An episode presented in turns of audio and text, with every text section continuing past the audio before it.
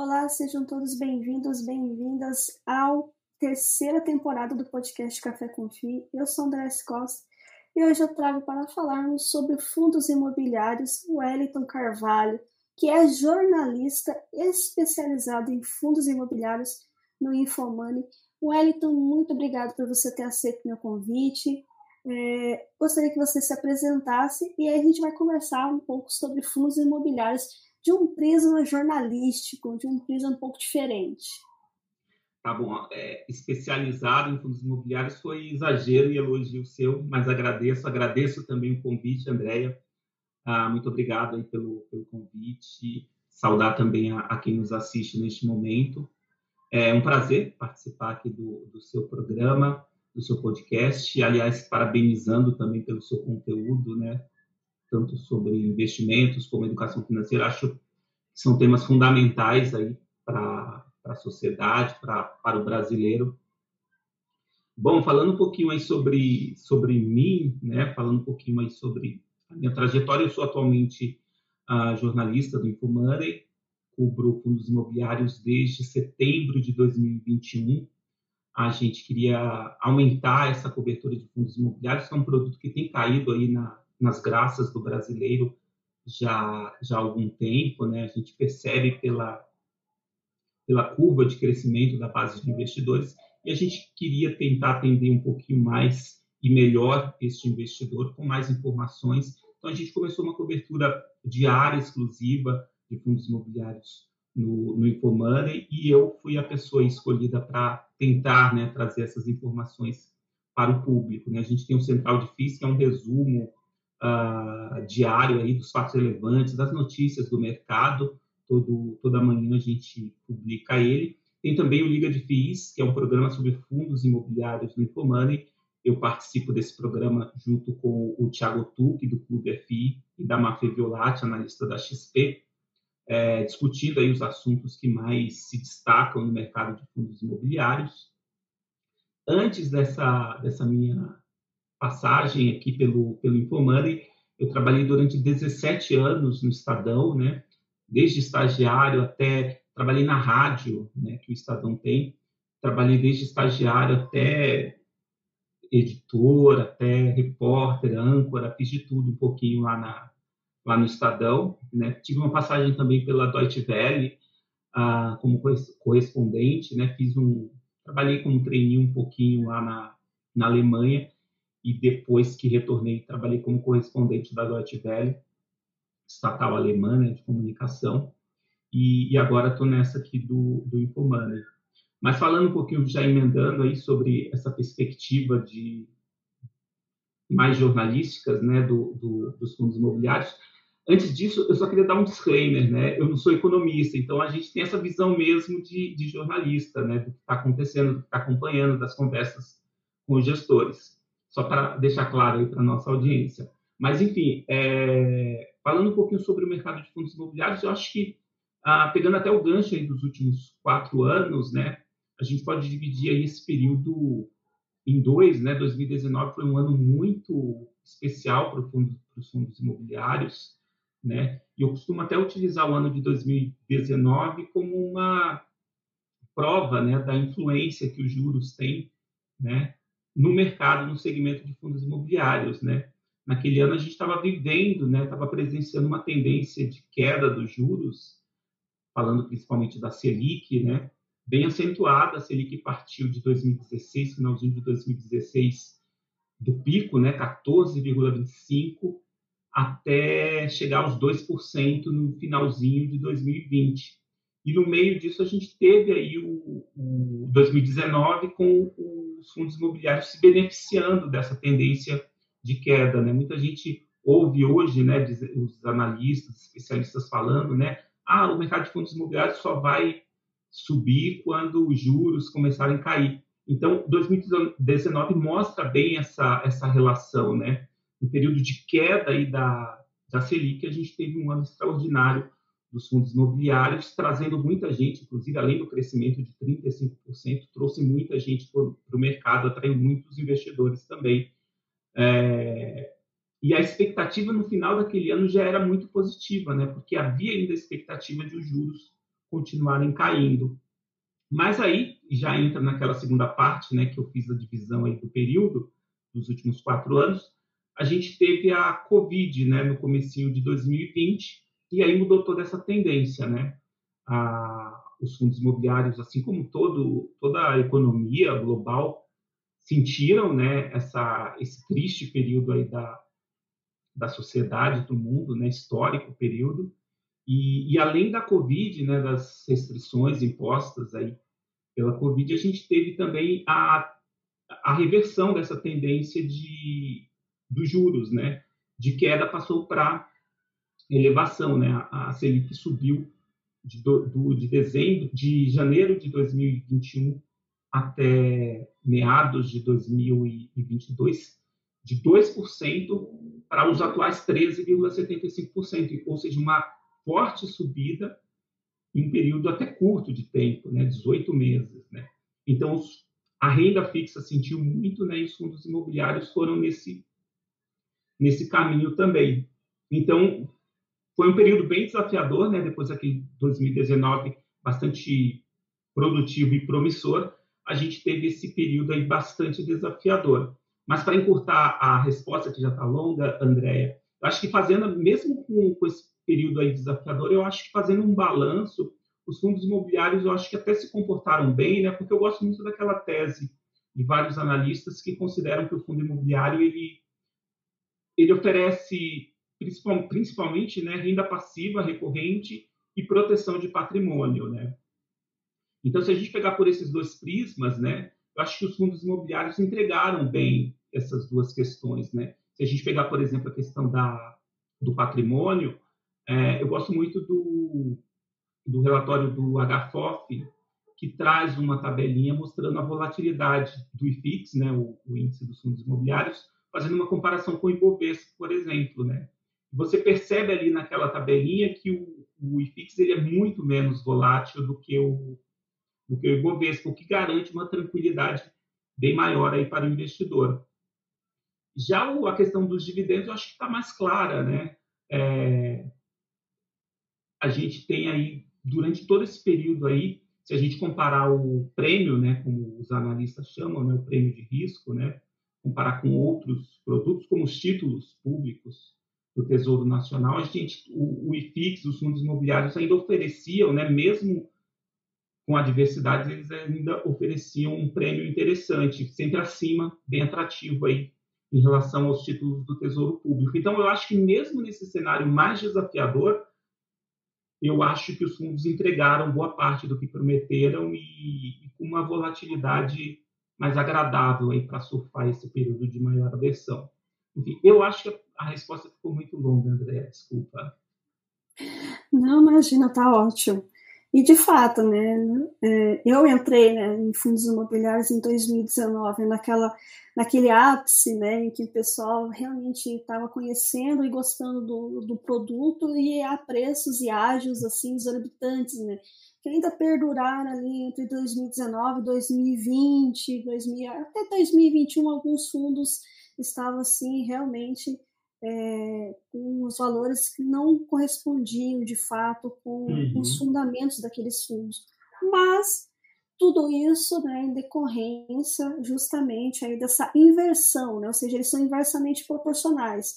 Ou seja, é, quando a taxa Selic cai, né, a taxa de juros cai, o, o, os fundos imobiliários e a bolsa como um todo, ela é muito favorecida, porque se deixa de ser atraente você deixar na renda fixa e você vai buscar um pouco mais de risco, né, para você obter um resultado e a renda variável por variar, né? Uhum. O pessoal costuma brincar, né? A renda, a, a renda da, na bolsa ela varia, né? Isso. Então, de fato, de fato, ela é, se torna atrativa, né? Uhum. E, não, mas não só a juros de curto prazo, né? Também é bem interessante deixar, deixar esse ponto, né? Mas a, ju, a, a curva de juros longa, né? que uhum. é o que vem acontecendo nos últimos meses, né? Em relação aos fundos imobiliários, que eles têm se posicionado um pouco mais, porque lá no, né, do, no Tesouro 2035, né, estão vendo um spread diminuindo em relação, né, ao que se vinha há um tempo atrás. Aliás, André, a gente brinca muito lá no Liga, né, que a gente tem uma cartilha do Liga de FIIs, né, que, seria um, um conjunto de, de, não dicas, né, mas de ensinamentos do mercado, né. Muitas vezes tem coisas básicas que o investidor deve fazer, que é a questão da diversificação, a questão de não olhar só o yield do fundo, enfim, essas coisas básicas, né? Que muitas vezes nós investidores, né, e aí falando também por mim, é, a gente não segue, enfim, acaba sendo influenciado por um outro fator. Mas é, refletindo um pouco sobre o mercado de fundos imobiliários nos últimos anos, é, tem sido quase uma escola, né? Porque você teve a oportunidade de observar e às vezes colocar até em prática muitas coisas que está nessa cartilha básica, né, do investidor, né? Então tem a questão, por exemplo, do da própria deflação, né, de, de, de não só ver o yield, porque pode ter um período de deflação que pode acabar com o rendimento se você tiver só fundos de um, de um tipo só. É, tem a questão do próprio crédito agora, nessa essa crise de crédito. Não, não dá nem para dizer que é uma crise de crédito, mas esses, essa dívida, né, inadimplência de crise, enfim, a gente passou por vários momentos em um curto período de tempo, né, que tem vários conceitos ali que a gente pode observar, né, que faz parte aí do que o investidor deve observar e, e tudo no, ao mesmo tempo, enfim, essa questão mesmo do 2019 lá em cima, né? Não comprar na alta, vender na baixa, tal. Então, acho que praticamente foi uma escola, né? Esses últimos anos aí do mercado de fundos imobiliários. Deu para aprender muita coisa, né? O investidor pode aprender muita coisa e observar na prática, né? Conceitos aí fundamentais para qualquer investidor, né? Exatamente. E yield acho que é o que bate mais né, a respeito, que a gente costuma bater bastante na tecla, né? Não olha o yield, né? Pura e simplesmente. Ele tem um contexto, e esse contexto é importante. Então, a importância de você entender a macroeconomia, como ela afeta, como ela impacta o ciclo imobiliário, como é que realmente ele funciona. Uma taxa de juros alta, por um lado, é muito interessante que você tem resultado, né? As pessoas costumam observar esse ponto, mas esquece que a outra ponta devedora, se você está com uma taxa de juros alta e aquilo vai acumulando, uma hora ela fica impagável. E quando fica impagável, vem o default, vem a inadimplência. Então, tudo isso é importante na hora de você estar tá observando, né? Exato, exato. Eu acho perfeito essa, essa análise, né? Porque é exatamente isso a própria questão da diversificação, né? Você não concentrar seu patrimônio em poucos fundos ou apenas em um fundo, né? A gente tem visto o que tem acontecido, por exemplo, com os fundos high yield, né? Então, imaginar, de repente, aquele investidor que se empolgou né, com o, o yield desses fundos, concentrou todo o seu patrimônio nesse tipo de fundo, em um tipo de fundo só, e neste momento está sofrendo mais, né? Então, assim, eu, eu gosto muito do, do segmento de fundos imobiliários e eu acho que ele tem sido realmente uma escola bem grande, assim, bem, bem interessante, melhor dizendo, para o investidor neste momento, né? Neste momento que eu digo nesse curto prazo, né? Nesses últimos anos, né? Porque realmente tem sido a oportunidade de você observar muitas coisas, né? E aprender com, com elas, né? Exatamente, os high yield ou low, né, low risk como o pessoal é, costuma a classificar. É, é, você ter o cuidado, né? Você recebe um, um, um, dividendo X, um valor X, mas você tem que entender o que tem ali dentro e quais são as peculiaridades e o porquê que ele está pagando. E se o que ele está pagando de fato corresponde com aquele risco que você está tendo de você ter ali algo te pagando mais. Né? Então é o risco retorno, né? é importante você estar tá ponderando e sabendo, né? Temos aí visto problemas a respeito uhum. e agora que o pessoal está se ligando em relação a isso. Né? É, exatamente. Esse é um ponto interessante, né? Essa coisa de você. Assim, desde sempre, né? Eu ouço os analistas: olha, é preciso. Tem fundo de papel e tem fundo de papel, né? Então é preciso você identificar o que tem né, em cada fundo, né? Porque as pessoas acham, e não dá para dizer que as pessoas acham, mas parte aí dos investidores, ou os investidores mais é, iniciantes, eles podem imaginar que fundo de papel, falou em fundo de papel é tudo igual, né? Não, né? É, os títulos que estão dentro dos portfólios são diferentes, têm características diferentes e têm os riscos diferentes, né? Então, é muito importante observar isso, né? E, e é bem interessante, e aí já já até falando do, do trabalho de, de, pessoas como você, né, que trazem essa luz, né, para o investidor. Eu acho bem importante por isso, né, e infelizmente cada vez mais a gente tem programas como esse que, que ajudam, né, nessa orientação, né, levam mais conhecimento para os investidores, principalmente em momentos mais tensos, né, principalmente como a gente teve 2022 foi bem tenso por causa até de eleição tal, mercado de renda variável embutiu mais mais volatilidade para o mercado de, de, de, renda variável, enfim, e, e é bem interessante isso. A situação é bem mais tranquila agora, graças a esse conteúdo que você e outros ah, analistas, especialistas produzem, eu acho que dá uma garantia né, a mais aí para o nosso investidor. Esse é o intuito, levar informação e, e visões diferentes, né? Visões é, diferentes. Visões diferentes, de analistas diferentes, pessoas também são investidores, como é que eles têm visto o mercado. Acho que essa diversidade, né, essa diversificação de pontos de vista é importante na hora de você tomar uma decisão, né? E você tocou em relação a 2022, né, um ponto muito interessante, que não só a eleição, né, mas vimos a deflação que você tinha comentado há pouco, e como é importante você saber o que, que acontece em termos macroeconômicos, não só em termos de economia, mas de política também, né? E como ela, ela influenciona, né? Porque uma canetada pode acontecer diversas coisas e isso acaba impactando todo um, todo um país, né? E, consequentemente, aí, os investimentos. Sim, sim. É, eu, eu sempre coloco essas, esses três fatores, né? É ao analisar aí os últimos anos, né, ao analisar, ao falar, né, dos últimos anos aí do mercado de fundos imobiliários, né, teve a questão da Covid, né, da pandemia, né, que há ainda reflexos até hoje, a questão aí do aperto monetário, né, os, os juros altos, e eu gosto de colocar também a questão da, da eleição, né, porque a gente viveu aí um período de eleição o mais uh, polarizado da história, mais acirrado da história, né? É, eu, eu, costumo dizer que esse período ele transcendeu inclusive a política, né? Porque foi para outros aspectos, né? E é sempre um assunto, né, que, que embute um risco maior ou uma volatilidade maior ao mercado de renda variável, né? E, e, o segmento de fundos imobiliários ele faz parte do mercado de fundos imobiliários de renda variável e vai acabar sempre sofrendo um pouco, né? O que eu destaco nesse sentido é, é que, felizmente, a gente percebe assim um comportamento mais maduro do investidor de fundos imobiliários. Não sei se é uma impressão minha, mas eu imagino que há um comportamento mais maduro, né? Teve até um evento em São Paulo no final de 2022, era na véspera, inclusive, da eleição. Eles soltaram uma pesquisa falando um pouquinho sobre o comportamento do, dos investidores de FIIs.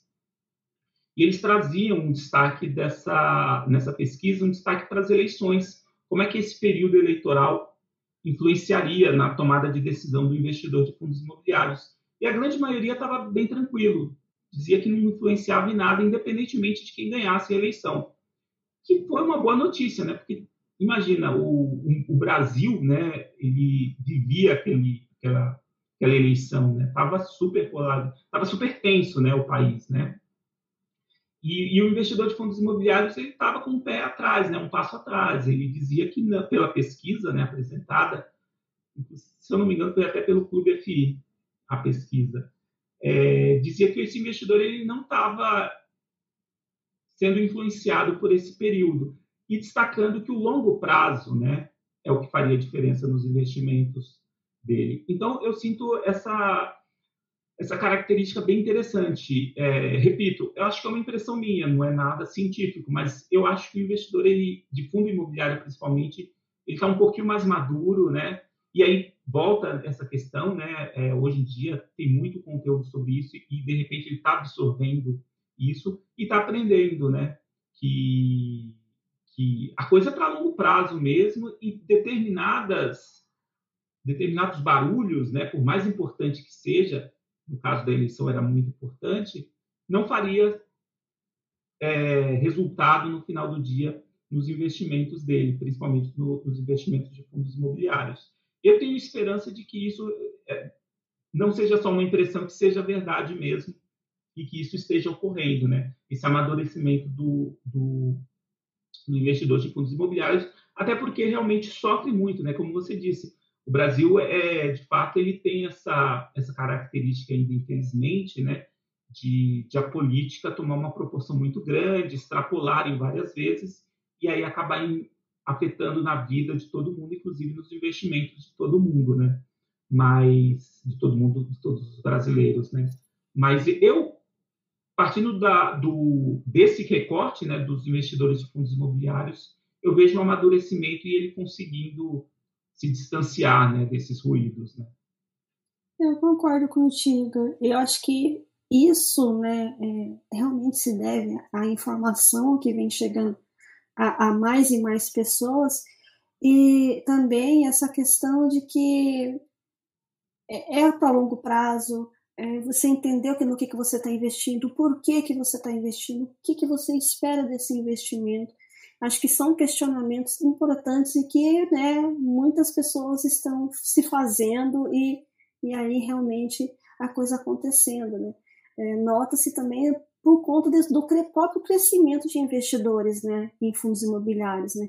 Não só em fundos imobiliários, mas aí aqui eu também posso trazer em relação ao próprio Fiagro, né, que é um produto novo Sim. E como cresceu né, em um ano e pouquinho, então mostra aí que os investidores eles estão é, aprendendo que é importante diversificar e é, observando e analisando melhor os investimentos.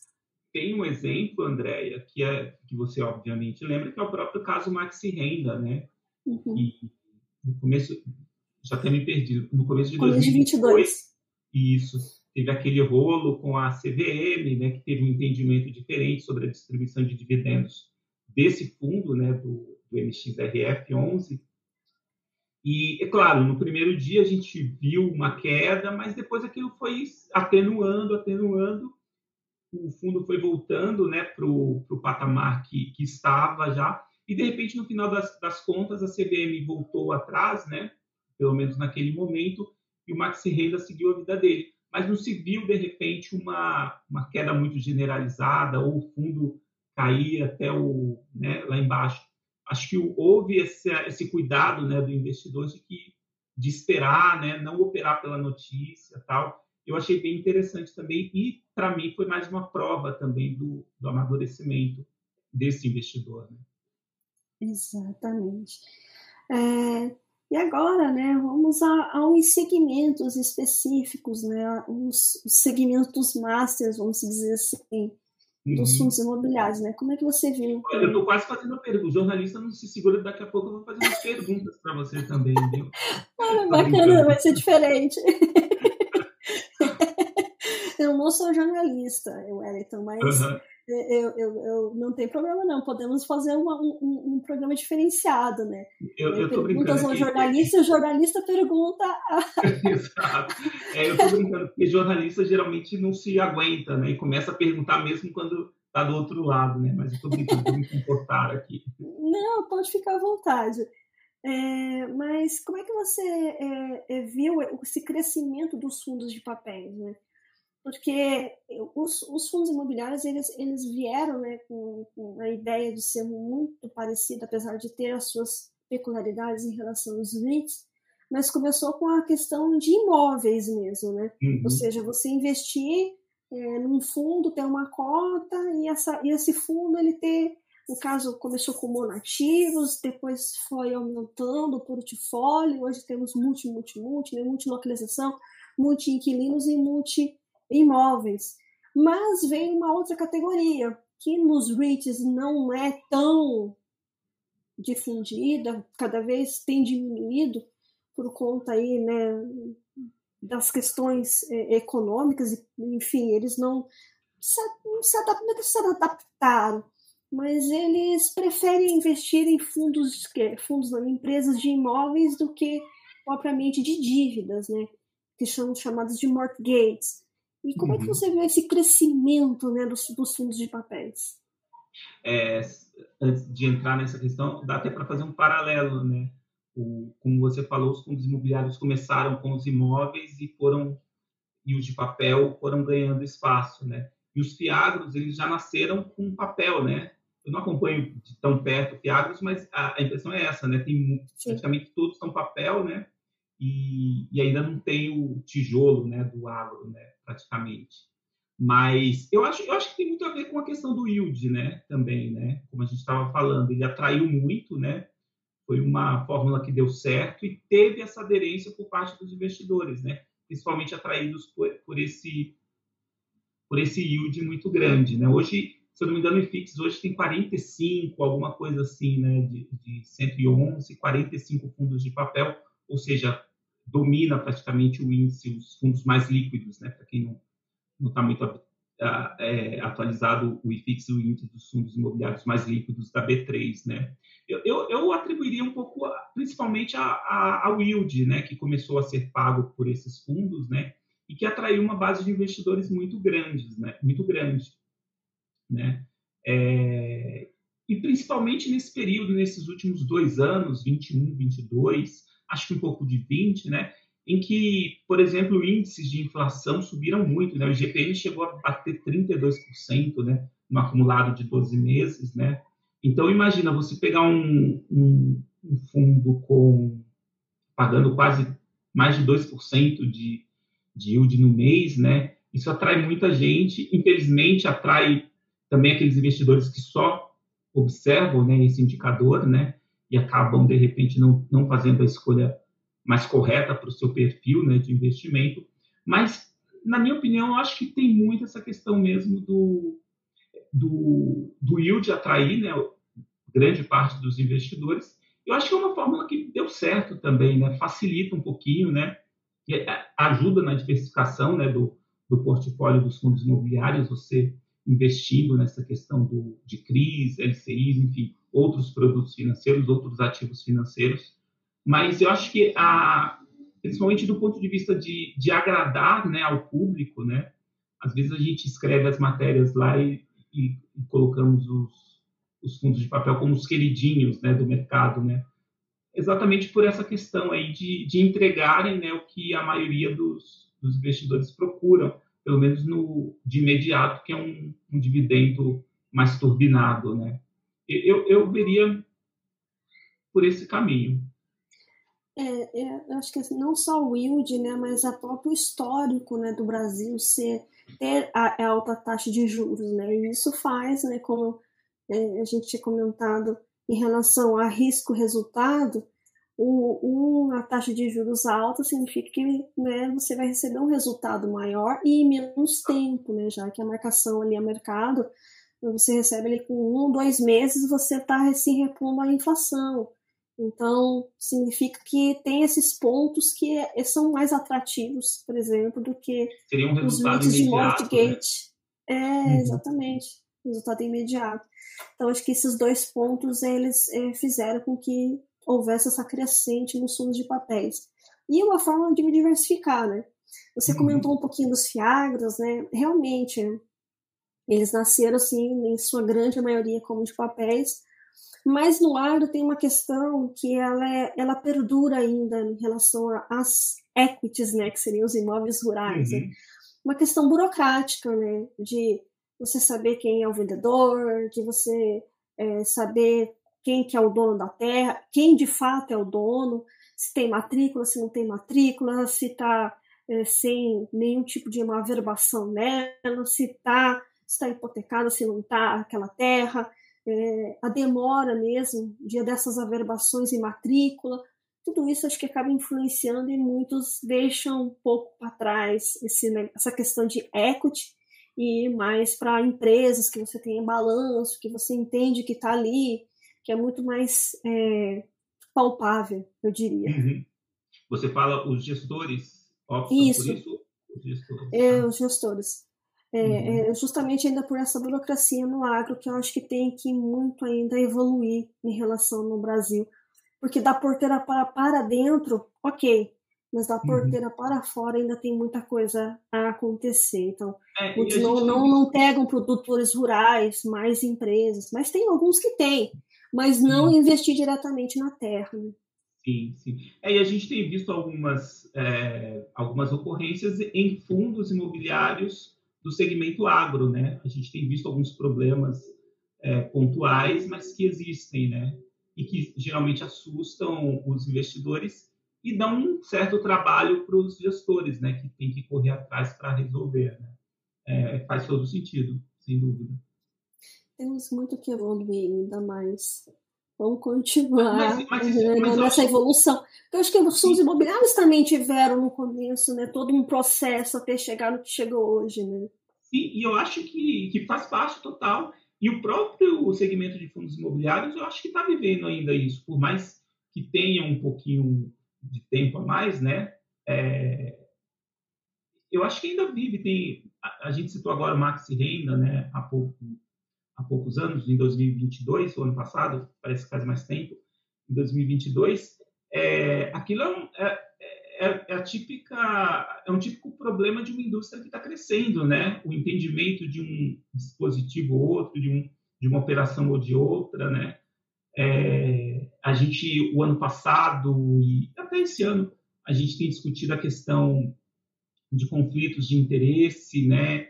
Entre gestores e gestoras, o ano passado também teve uma onda de, de assembleias com investidores que precisavam se identificar, não precisavam se identificar. Então, eu acho que é uma indústria que está crescendo, né? Se a gente pegar novamente a curva de investidores, tem um crescimento elevado e que está se deparando com ajustes que precisam ser feitos, né? E que são naturais para um, algo, né? Para um setor que está tá crescendo no nível que está crescendo o segmento de fundos imobiliários. Sim, é, novos segmentos surgindo, novos que a gente gostaria de, de ver, né, que ainda não, não chegou. Então tem muita coisa para acontecer. Qual segmento você gostaria de ver? Olha, oh, eu não, acho muito não, interessante. Não resisti, tive que fazer a pergunta. é, data center. Eu acho que é, é, que é algo, é que já existe que tá... nos Estados Unidos, né? Exatamente, que existe REITs de data center, né? DLR e o Equinix são dois exemplos de grandes nesse segmento. E, mas não é recomendação de compra e venda, por favor. Claro, claro. Mas é, é um segmento que cada vez mais vai ser demandado por conta de dados, né? Quanto mais dados uhum. nós vamos produzindo, mais ele precisa ser bem armazenado, né? Então, eu acho que é, é interessante ter, ter um, mas não temos por enquanto. Ou é, um segmento que poderia ser também interessante no Brasil, claro que essa uma demanda iria ser maior, eu creio que nas capitais, mas é o public storage, né? Que são aqueles storages que você coloca uhum. as coisas lá e paga uma mensalidade né? para ter ali armazenado por, justamente essa compactação né, das, das casas, dos apartamentos, e você Sim. querer né, deixar ali coisas que não, não, estão sendo utilizadas naquele momento, e você coloca lá e paga para uma, uma, taxa X para ficar. Poderia ser um aluguel, né? Uhum. Aliás, já dá para fazer, inclusive, o link com o residencial, que ainda está emergente aqui no mercado é de FIIs, né? Falando nessa compactação das residências, como você está falando. Sim ou, né, às vezes as pessoas já não querem nem mais ter a casa própria, quer ter só um lugarzinho mesmo para morar. Então, residencial surge, né, como essa alternativa também. É um segmento ainda novo aqui, né, entre os Sim. fundos imobiliários, né. E, mas, enfim, tem, tem, analistas que gostam, que, que apostam muito nesse segmento também. Né? Sim, ele tem uma, uma, uma, uma vertente que é, tem uma tendência de crescimento, de fato. Né? Precisa se provar a tese, mas é, é algo que vai ser cada vez mais demandado.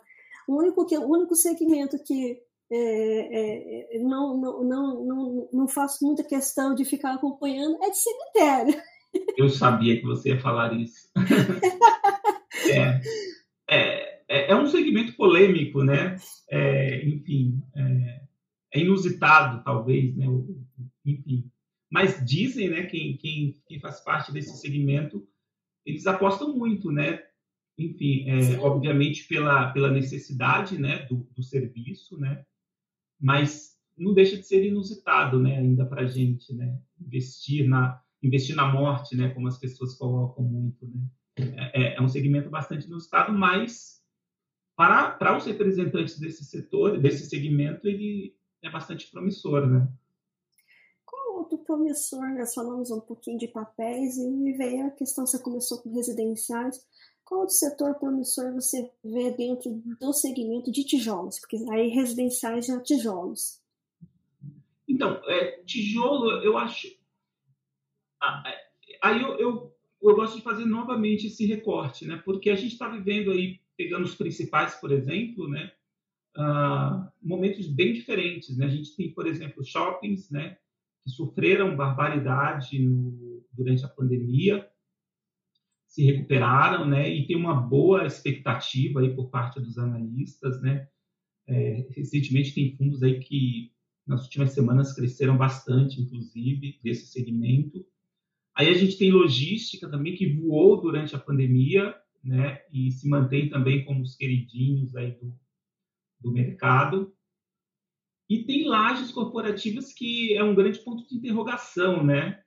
É, é, eu, eu, leio matérias há muito tempo, né? A hora de investir em lajes tal, e nunca chega essa hora, pelo menos dá essa impressão, né?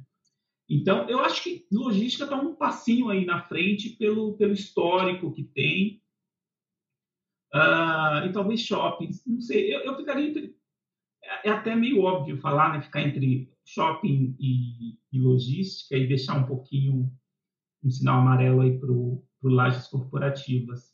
Mas eu acho que eles estão mais, mais na frente, né? É, shopping é um, é um empreendimento que funciona muito no Brasil, né?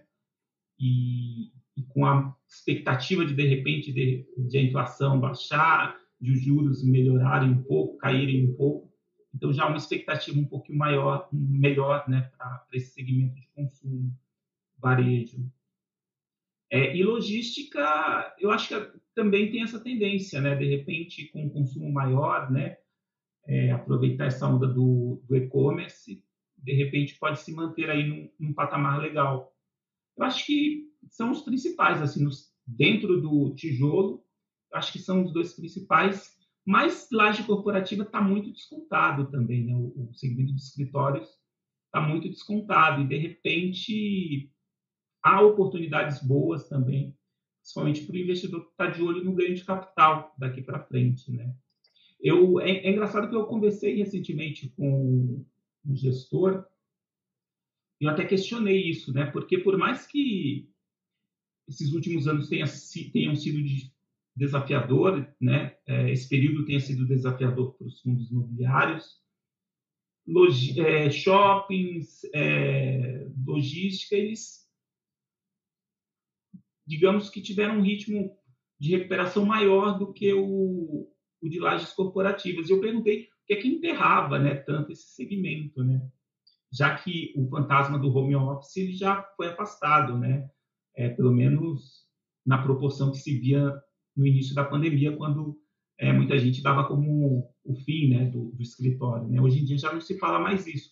Então, o que é que justificaria o, o segmento de escritório estar tá tão lá embaixo? Né? E, e ele me chamou a atenção para um fato bem interessante, né? que foi o caso de que muitos fundos, de repente, podem ter comprado ativos com preço muito elevado, né? Então, para você alcançar novamente esse, esse patamar, esse valor patrimonial, vai ser muito difícil, porque os preços lá, lá na, no início, né, quando foi quando esses empreendimentos foram adquiridos, de repente foram lá em cima. Então é, é um ponto de atenção, né, para o investidor que está olhando esse segmento, né. Eu acho que ainda está a luz amarela, embora tá a luz amarela, mas é aquela coisa novamente que a gente volta, né? É uma boa oportunidade de colocar em prática, né, os fundamentos, os conceitos que todo investidor deve ter, né? Porque é, há, obviamente, fundos com bons portfólios, né? E a localização vale muito, e nesse caso, né, a gente vê que a Faria Lima ela está um passo na frente de regiões menos nobres, né? Então, se você investir num, num, fundo que tem ativos em regiões como a Faria Lima, sem dúvida nenhuma, você tem uma possibilidade de ganho bem maior, né? um ganho de capital, caso esse fundo esteja descontado. Né? Então, é uma boa oportunidade para o investidor exercitar nessa capacidade analítica e escolher bons fundos imobiliários. Acho que há, né, há boas oportunidades com preços bem descontados, né? Mas vai exigir, eu acho, um pouco mais de paciência em relação à logística e shoppings, que eu acho que está um passinho na frente, neste momento, pelo menos. Concordo. Shopping, eu sempre gosto de pontuar que é está muito incutida na cultura brasileira, né? É uma forma de lazer. Né? Então, lá no, no mesmo ambiente, com ar condicionado, bem, bem legal, você tem várias opções, né? Você pode comprar, você pode ir no bom restaurante, enfim.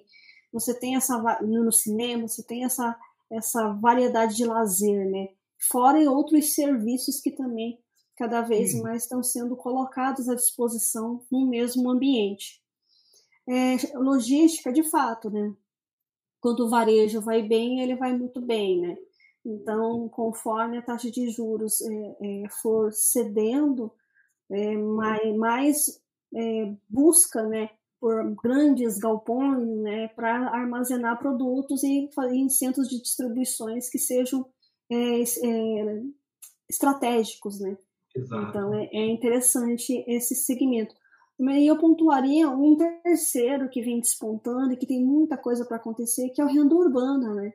Renda urbana, urbana sim, claro. que é algo que ninguém entendia muito como alguns fundos estavam fazendo, o que estava acontecendo, como é que iriam funcionar, e eles vêm trazendo ali uma, uma perspectiva bem interessante. Uns eles fazendo desenvolvimento e, consequentemente, fazendo as locações dos, dos, dos, dos empreendimentos, né, dos imóveis, outros fazendo ganho de capital né, em cima de uma, uma compra num preço muito atrativo e agora estão fazendo essas vendas pontuais né, do ponto em si é, daquele imóvel. Então, eu acho muito interessante é, esse, esse segmento. Eu acho que tem muito para acontecer ainda.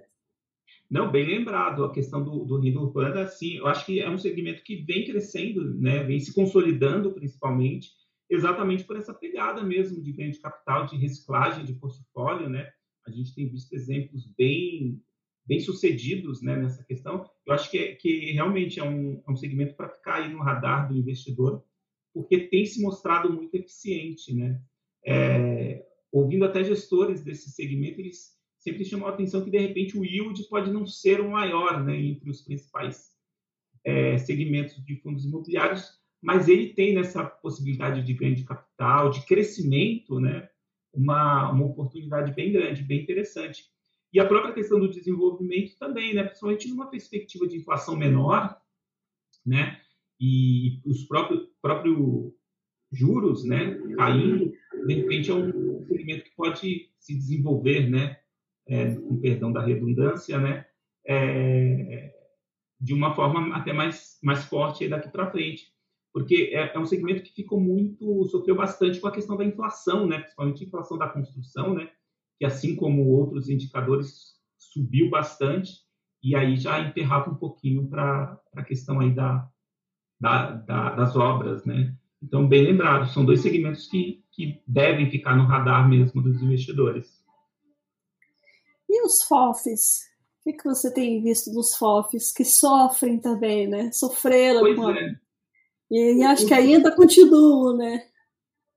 É, então, os FOFs é, é, uma relação até de amor e ódio, né? Porque tem muitos analistas que não têm um pé atrás, né, em relação ao, aos FOFs, né? Que tem também aquela máxima de que eles caem primeiro numa tendência de queda e sobem primeiro numa numa tendência de alta, né?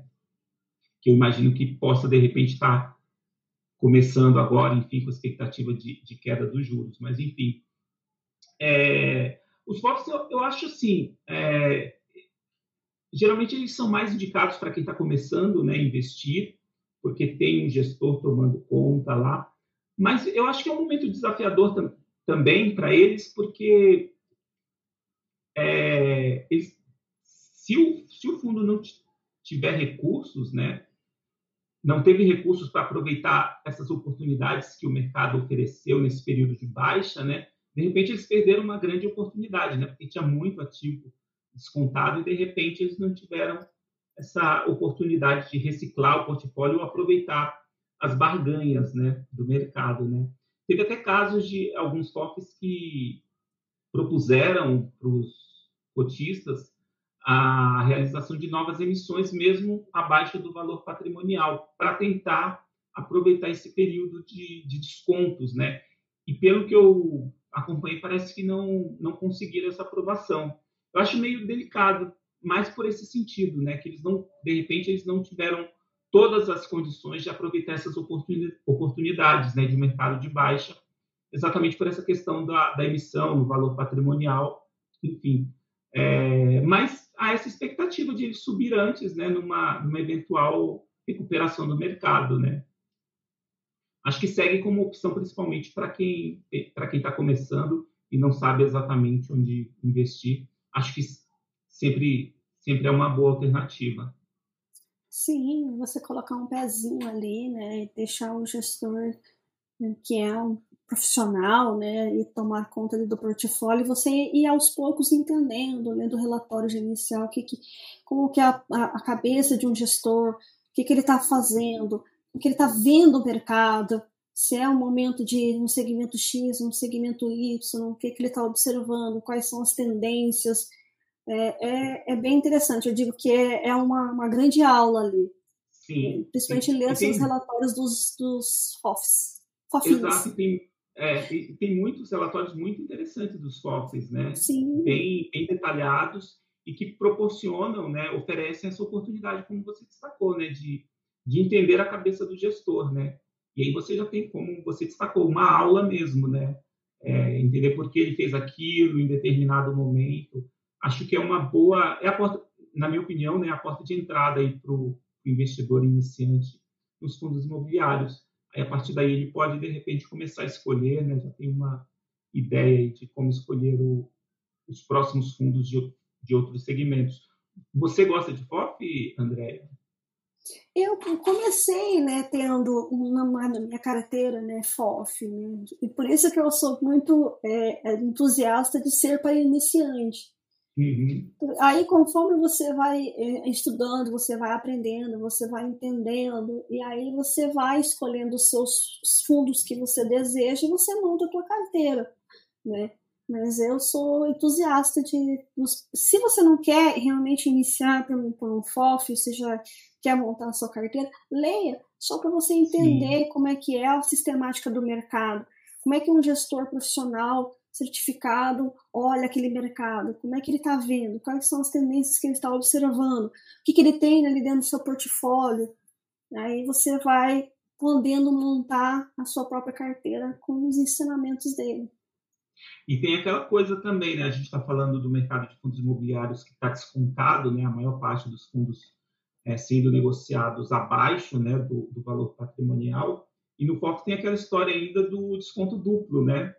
Desconto dos fundos que estão dentro do portfólio, né, que estão sendo negociados abaixo, e do próprio fundo, né? Então tem essa também oportunidade para o investidor nesse momento aí, de expectativa, né, para recuperação aí de todo e o segmento. E até para ganho de capital mesmo, né? Exato. Então sim, você sim, pode total. ganhar duplamente. Exato, faz total sentido. É, e o segmento mais arriscado? Você que tem aí, né, com o radar ligado no mercado, uhum. Wellington. Então, então é, é bem interessante essa pergunta.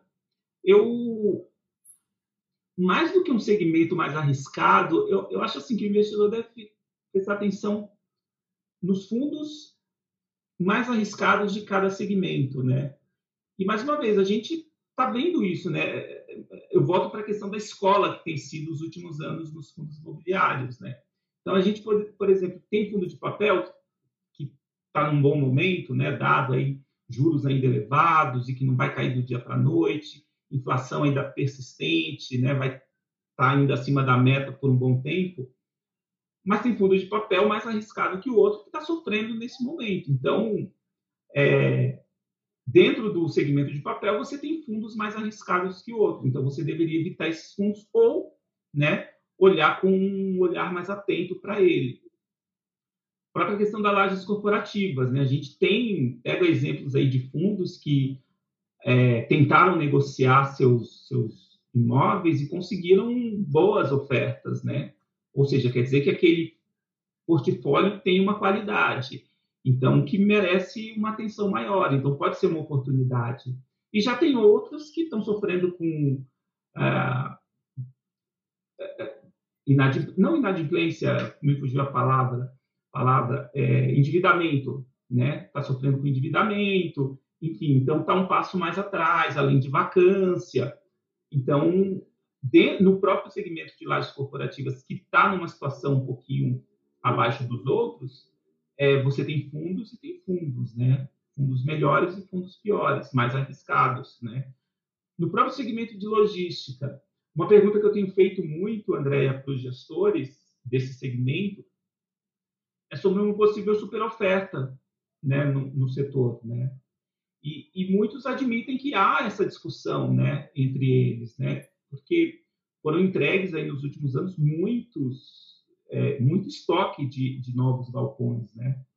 E, e, de repente pode ser que, né, haja realmente uma superoferta. Eles, eles admitem que há esse risco, mas que não afetaria fundos que têm, por exemplo, um portfólio mais próximo a São Paulo, né? que é uma região nobre é, para esse segmento, né, contagem extrema, enfim, tem, tem regiões que são nobres. Então, se você tiver, né, se os fundos tiverem imóveis nessas localizações, eles estão mais protegidos de uma possível, de uma eventual superoferta no segmento, que poderia reduzir é, aluguéis ou mesmo aumentar a vacância, né?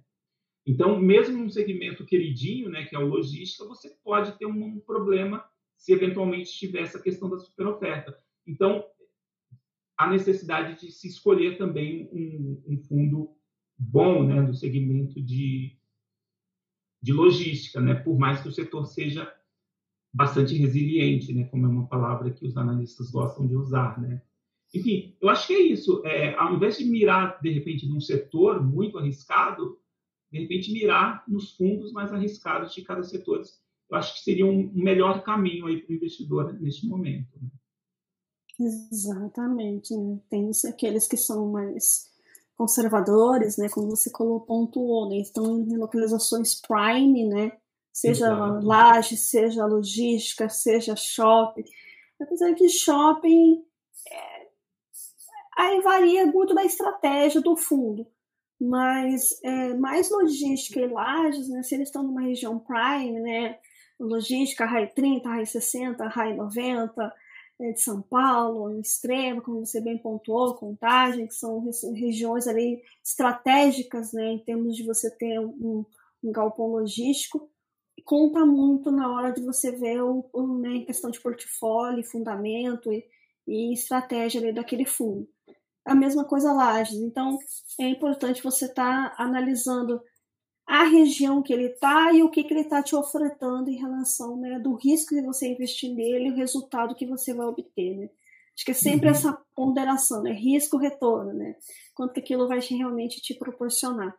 Não é o yield, Exato. Fique bem claro, não, não é o yield, isso é o retorno, isso é, isso é taxa de retorno. lá na parede, né, essas regrinhas básicas, aí você vai dando check, né? Porque é, de fato é isso, né? E, e assim, voltando para a questão dos fundos de papel, né? E a gente está vendo essa aula assim ao vivo acontecendo, né? Nunca eu vi se discutirem a, a discussão tão grande sobre o que tem dentro dos fundos de papel atualmente, né?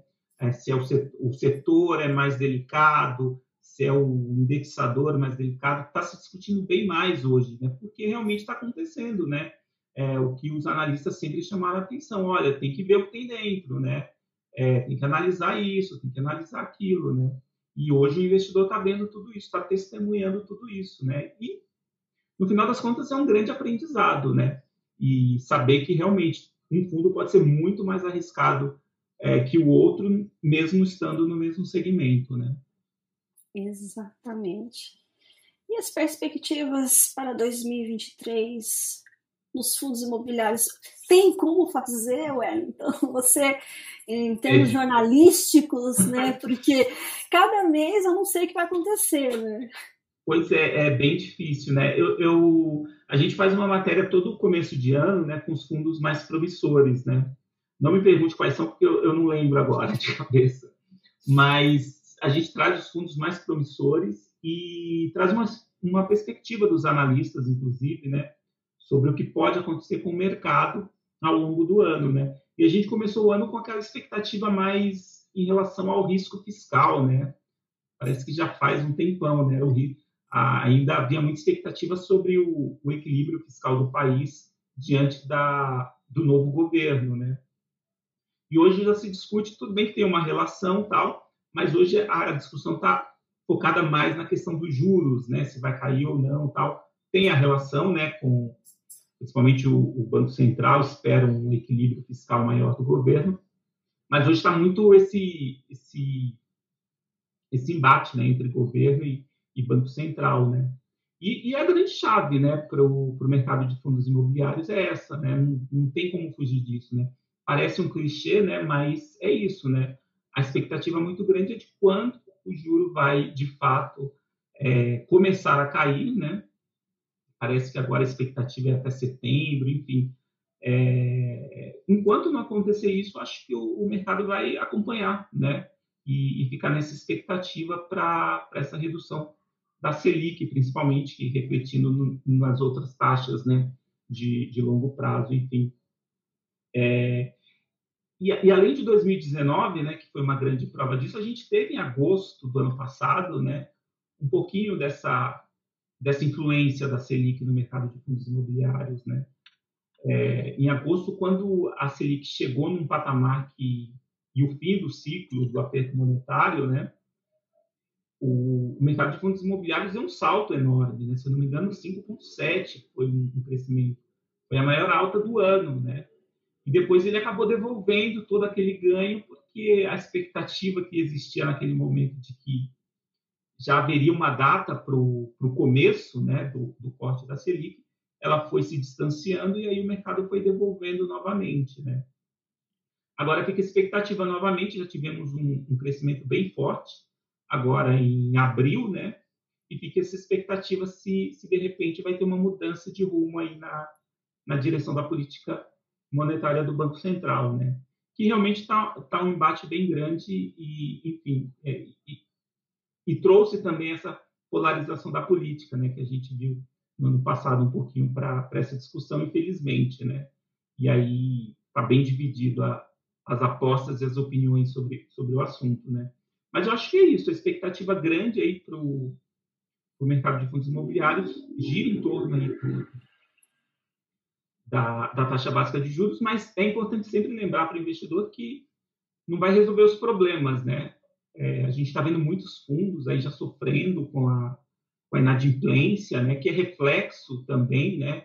De esses juros elevados e a simples queda aí, ou o começo da queda da taxa de juros, não vai resolver esse problema de imediato. Né? Então, não é porque a taxa caiu que todos os fundos vão subir ou todos os problemas estão resolvidos. Vai continuar necessitando, de qualquer forma, a atenção aí dos investidores na escolha né, dos fundos imobiliários e na própria movimentação dos fundos que já estão aí no portfólio de cada um. Né? É importante sempre ressaltar isso. Exatamente. É como eu digo, né? Sempre no, no mês eu não tenho a mínima é, é, ideia do que possa vir, porque começa tranquilo, de repente vem uma coisa e vira todo o jogo, e aí começa toda uma, uma novela a respeito. Então, de fato, vamos aguardar, né? Sempre observar e aguardar.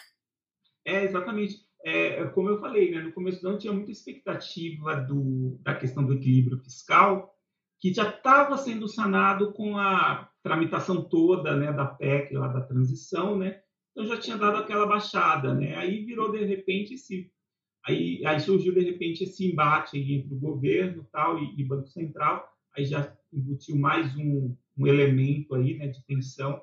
Enfim, é, não vai ser fácil, né? De qualquer forma, não, não vai ser fácil aí. O ano promete bastante. É, brasileiro não tem um minuto de paz, eu sempre digo isso. Pois é, pois é. que são os investidores, né? Sim, sem dúvida nenhuma. Wellington, mais uma vez, gostaria muito de te agradecer por você ter aceito o convite, vir aqui falar conosco a respeito de fundos imobiliários. Gostaria que você fizesse as suas considerações finais, passasse as mídias, o momento que você faz todo o marketing aí a respeito do seu trabalho. Não, imagina, obrigado. Não, na verdade, eu queria só agradecer mesmo, né? Bate-papo maravilhoso, é sempre bom falar sobre fundos imobiliários.